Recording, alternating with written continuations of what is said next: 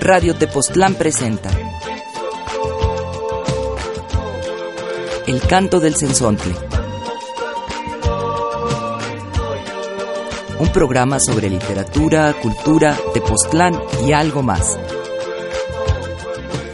Inundando de nuevo las ondas gercianas, el canto del censontle suena. Jorge Munguía Spitia los saluda en nombre de los demás compañeros. En este programa hablaremos de la estación de rock 101 y acerca del arte plumario. Asimismo, haremos una remembranza sobre The Beatles y presentaremos el arrullo de Abdel para su hija Luna.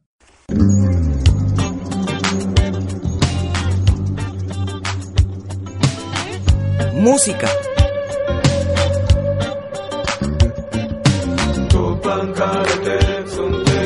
Rock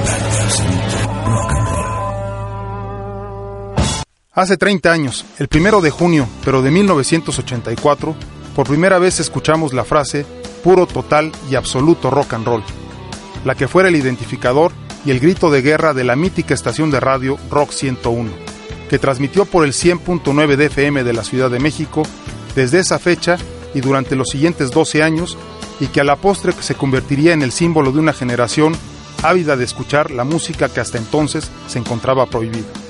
Antes de Rock 101, los mexicanos estábamos condenados a escuchar únicamente lo que programaban las estaciones de radio comerciales, y solo era posible adquirir discos a precios accesibles en los supermercados. Aquellos aventureros deseosos de escuchar otra música debían adquirir LPs importados a precios exorbitantes en tiendas especializadas. En la radio, solo unos pocos temerarios, como Juan Villoro en su programa El lado oscuro de la luna, se atrevían a programar música que otros callaban, por no resultar comercial. Fue así como surgió Rock 101, estación de radio juvenil ideada por Luis Gerardo Salas a partir del cascarón del programa radiofónico Sonorock 9, y cuyo objetivo era el de llenar un hueco en la oferta musical dirigido a una juventud que demandaba con mayor insistencia el puro, total y absoluto rock and roll del que hasta entonces se les había privado. Rock 101 se caracterizó, entre otras cosas, por ser la emisora radiofónica que rompe con los paradigmas existentes en la radio mexicana, revolucionando la manera tradicional de producir programas y la forma para comunicarse con la audiencia en su mismo lenguaje y nivel intelectual. Así trajo de manera propositiva música desconocida en México de distintos subgéneros y vertientes dentro del rock. La estación se destacó por su aire contracultural y su irreverencia ante el obsoleto medio radiofónico y sus artistas, apoyándose con locutores y colaboradores jóvenes, pero conocedores y amantes de la música, la literatura, la poesía y el arte en general, formando un equipo apasionado en hacer radio de alta calidad y con interés de llevar al público, también joven, información relevante a la par de la música transmitida. Así se desarrolló una radio dinámica y creativa que abrió las puertas y creó las pautas para nuevos modelos de expresión radiofónica y social. Definitivamente, la radio en México no sería la misma después de Rock 101. La frase, la radio es lo que se hace entre canción y canción, fue acuñada en Rock 101 y era su signo distintivo frente a otras estaciones, refiriéndose a la importancia y responsabilidad social inherentes a la labor de hablar a miles de personas a través de un micrófono y manifestando que ellos solo eran el instrumento que facilitaba la comunicación entre los radioescuchas, la música y su entorno. Así, gracias a Rock 101, pudimos escuchar a bandas de la escena alternativa de la época mediante una radio hecha por jóvenes para otros jóvenes con gustos e intereses similares. Por mediación de Rock 101, escuchamos por primera vez la música irreverente de los Sex Pistols o de The Clash, y también conocimos a las leyendas del post-punk como The Cure, Joy Division o los Smiths. Lo mismo se escuchaba música electrónica o grunge que reggae o progresivo y hasta lo más cruento del trash o del death metal en español o en inglés. Todo agrupado bajo un solo concepto, puro, total y absoluto rock and roll. Un elemento característico de la programación habitual de la estación consistía en el concepto de idea musical, distintivo con el que se designaba a aquellas canciones que por su trascendencia merecían diferenciarse de las demás. Así, para delicia de los escuchas, se transmitían las ideas musicales de Led Zeppelin, The Who, Bob Dylan o del Dire Straits, y por supuesto de los Beatles y de los Rolling Stones. Asimismo, cada canción iba acompañada de una viñeta, que era una pequeña descripción de cada rola, incluyendo en pocas líneas información relevante de la misma. Un sello distintivo de la estación era el tono poético de estas viñetas, que durante los primeros años fueron grabadas por Luis Gerardo Salas, para posteriormente pasarle estafeta a Jordi Soler, quien dirigió la estación a partir de 1993. Estas viñetas son parte de la leyenda Rock 101 y aún pueden ser escuchadas por YouTube. La temática de los programas era diversa y afina a todos los intereses, promovida por excelentes conductores que iniciaron sus carreras profesionales en Rock 101 y muchos de los cuales han brillado en otros medios. Podíamos encontrar programas como Argonáutica, dirigido por el propio Jordi Soler, donde se mezclaban rock y literatura, terminando cada edición con Lou Reed y su satélite del amor. También escuchábamos Pepe el Toro es Inocente, con Jairo Calixto Albarrán, o bien Reggae en Offbeat, o nuevos discos en Deselofaneando, con Lynn Feinstein, rock en español en El Chiringuito, y también música de garage en Radio Bestia, conducido por Willy Damage y Nacho Desorden, quienes por entonces despachaban en la tienda de discos Super Sound y que posteriormente fundarían las bandas de Los Exquisitos y Los Tacapulco. Otras voces conocidas de Rock 101 fueron Clausen Hernández, Iñaki Manero con sus cuernos de la luna, Jaime Pontones, Dominique Peralta y Jesús Iturralde, entre otros.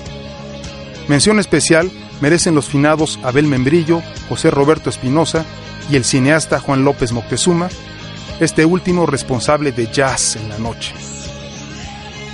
Rock 101 fue clausurado repentinamente el 16 de agosto de 1996 por causas no aclaradas, lo que provocó sendas manifestaciones de protesta. Al desaparecer, dejó un hueco que hasta la fecha no ha sido llenado por ninguna otra propuesta radiofónica, convirtiéndola en una estación de culto que aún es imitada. En Internet es posible encontrar estaciones que transmiten en streaming, tal y como lo hiciera la legendaria Rock 101 en su momento. Para recordar el rock 101, escuchemos una de las canciones características que quedaron en el recuerdo de todos los que alguna vez fuimos fans de la estación, cuya música seguramente forma parte del soundtrack de la película de nuestras vidas. Con viñeta incluida del This Is The de los Waterboys, The Hall of the Moon. Todo esto es Rock 101. Del 7 a las 7 estamos otra vez aquí, aquí. 100 punto nueva era. Evolución lógica de nuestra idea de hacer radio. Y de, y de, XH de idea musical. Radio de influencia absoluta en el cuadrante de México. 150.000 watts de potencia de puro, total y absoluto radio. Tal y como lo vemos al final del siglo. 100 punto nueva era. Radio para el final del milenio. Revive el soundtrack de la película de tu vida. Las 101 ideas musicales. 100 punto nueva era. 101% idea, idea musical.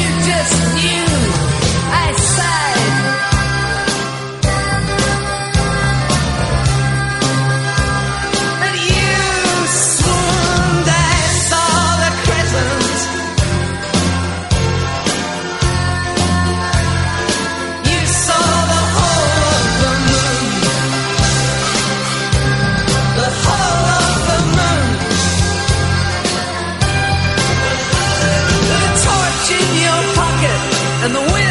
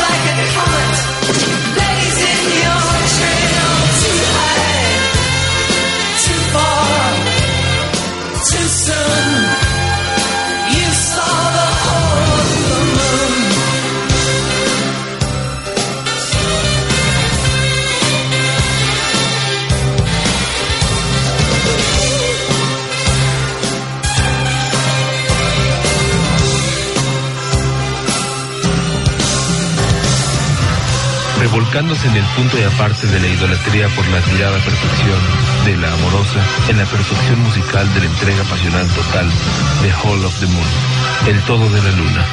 Del This is the Sea, explosión romántica creación de Mike Scott, idea musical de Waterboys.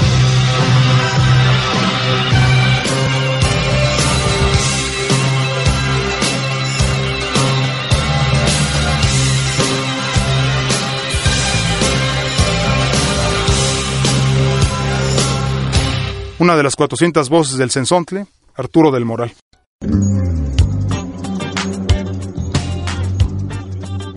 Cultura.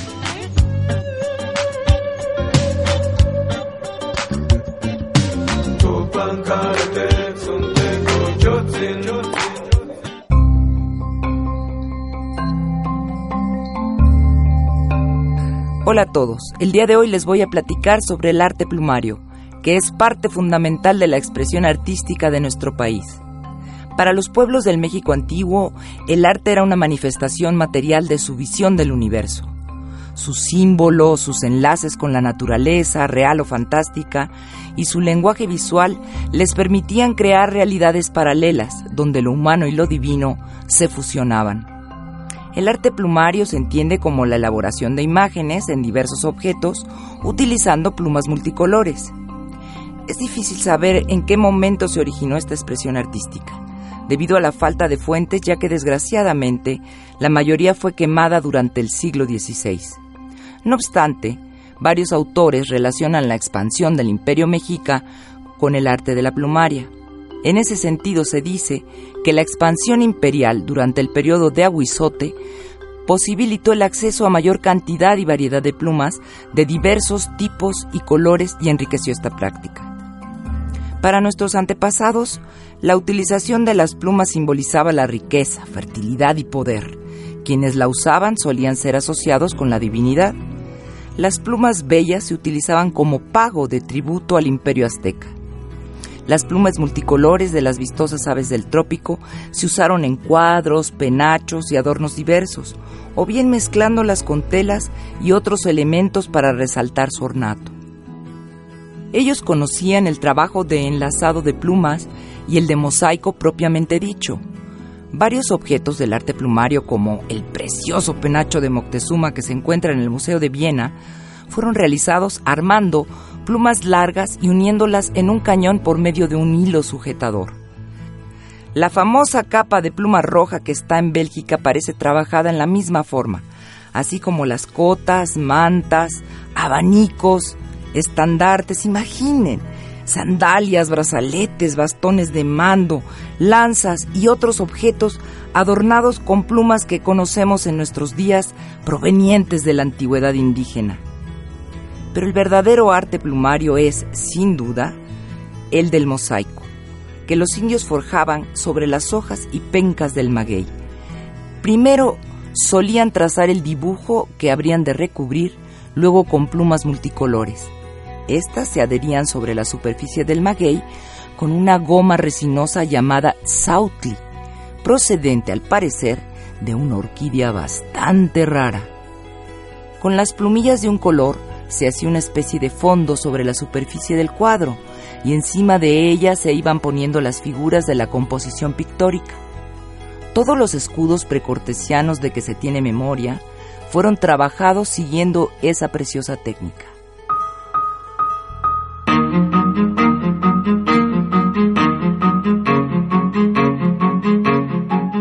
Las plumas más empleadas eran las del quetzal, que era tan preciado por ello que matar un ave como esta sin permiso estaba penado hasta con la muerte del cazador furtivo. Otra ave que proporcionaba su plumaje a los artistas era el tlauquechol, garza de finas plumas encarnadas y rosadas. La pluma amarilla la obtenían del ave costera llamada zacuán, la verde común de los loros, la de color castaño del pájaro vaquero, las blancas y negras del ayacuán. Los colibríes proporcionaban ellos solos una gama polícroma fantástica. Los artistas empleaban la asadilla y la cuchilla para cortar las plumas y las plegaderas para pegarlas.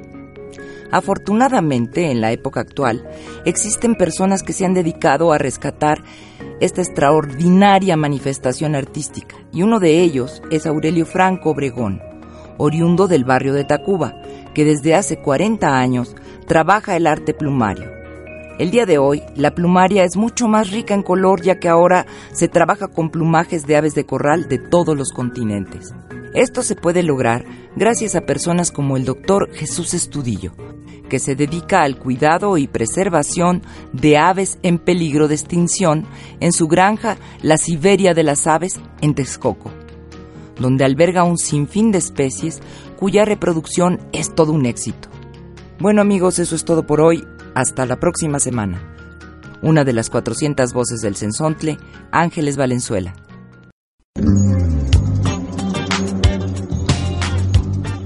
Música.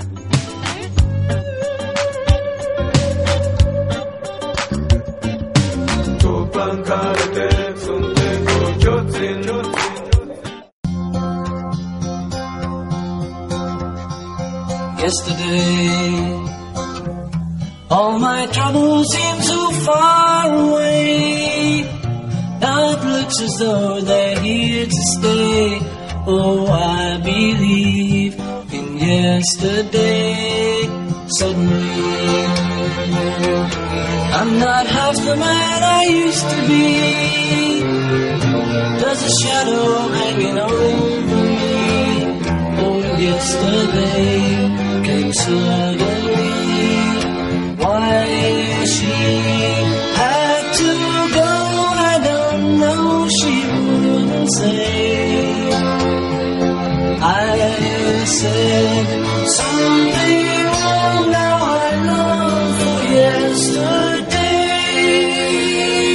Yesterday.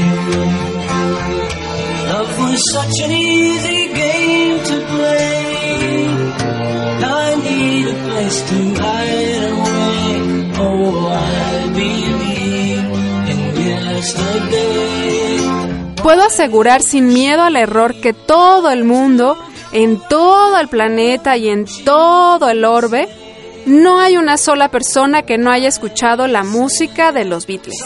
Bueno, quizás exagero, pero es por la emoción que me da el hablar de mi banda preferida. Los escucho desde que tengo memoria. Recuerdo bien los discos de acetato negro, rolando y rolando en el estéreo de mis papás. Mi casa se sacudía y no necesariamente era una ocasión especial. Los Beatles podían tocar mientras todos nos esmerábamos por la limpieza profunda. Era como no perder la onda mientras andábamos entre el mandil, el jabón y los trapeadores.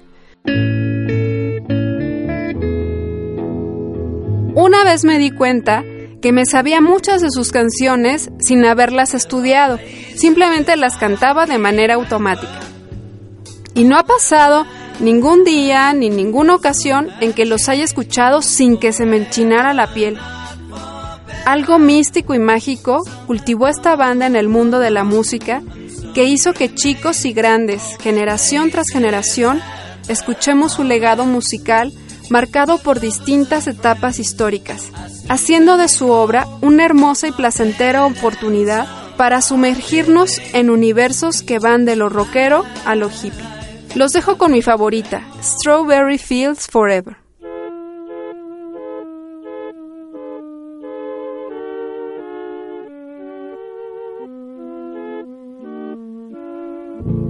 Let me take you down, cause I'm going to strawberry fields.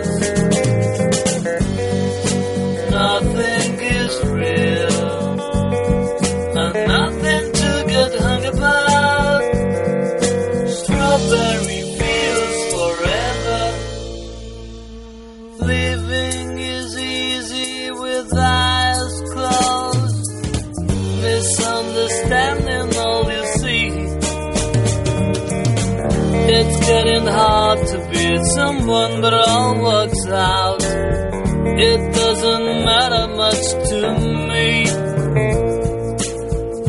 Let me take you down, cause I'm going to strawberry fields. Nothing is real. And nothing to get hung about. Strawberry fields forever. No one I think is in my tree. I mean it must be higher love. But if you can't, you know, to numbers alright. But as I think it's not too bad. Let me take you down, cause I'm going to strawberry fields. Nothing is real, nothing to get hung about. Strawberry fields forever. Always know, sometimes think it's me. But you know, I know one is a dream. I think I know I'm in highest, but it's all wrong. But as I think I disagree. Let me take you down, cause I'm going to strawberry fields. Nothing nothing to get hung about. Strawberry fields forever. Strawberry fields forever. Strawberry fields forever.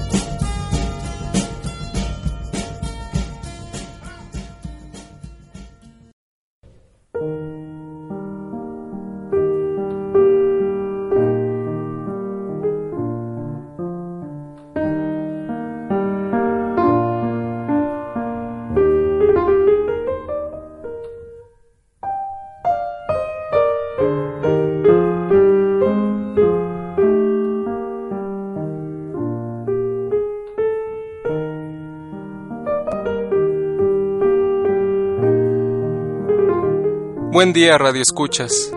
Hoy les quiero compartir un momento íntimo que surge en el ocaso de la noche. Lo titulo Cuando te duermo.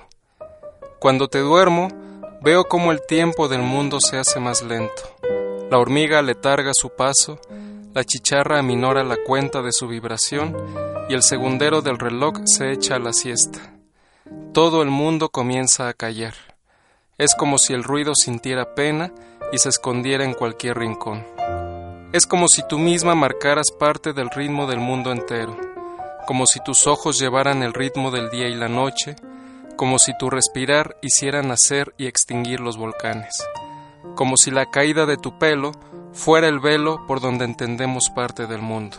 Tendida en cama, te veo apacible, dispuesta al sueño, y pienso que nos dejarás huérfanos unos momentos, pues como globo de cantoya te vas elevando lentamente al cielo, a ese tiempo infinito que dura la noche.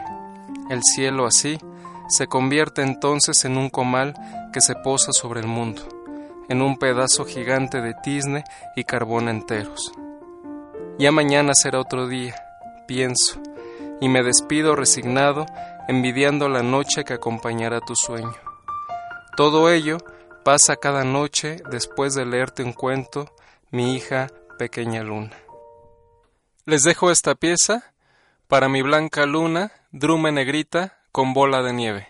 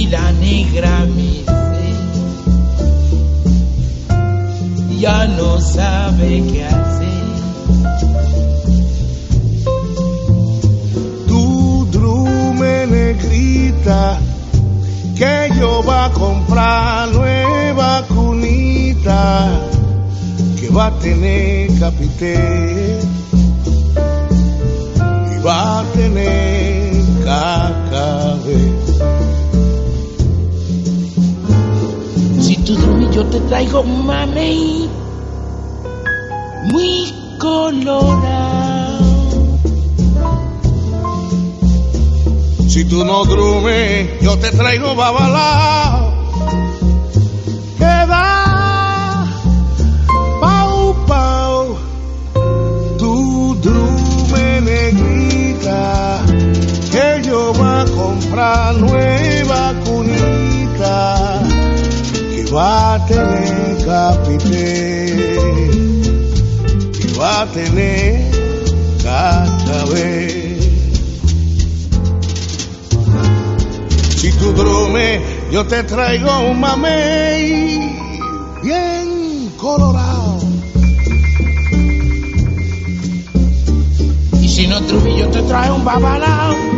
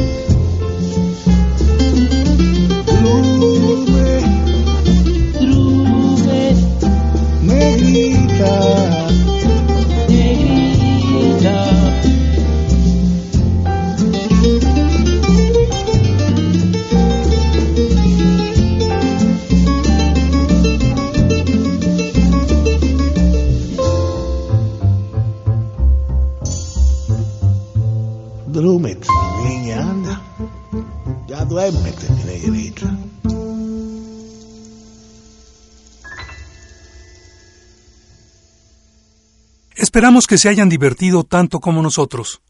Escúchenos los domingos a partir de las 8 de la noche y los miércoles en su repetición a las tres y media por Radio Tepoztlán 92.3 de FM o por internet radiotepoztlán.org.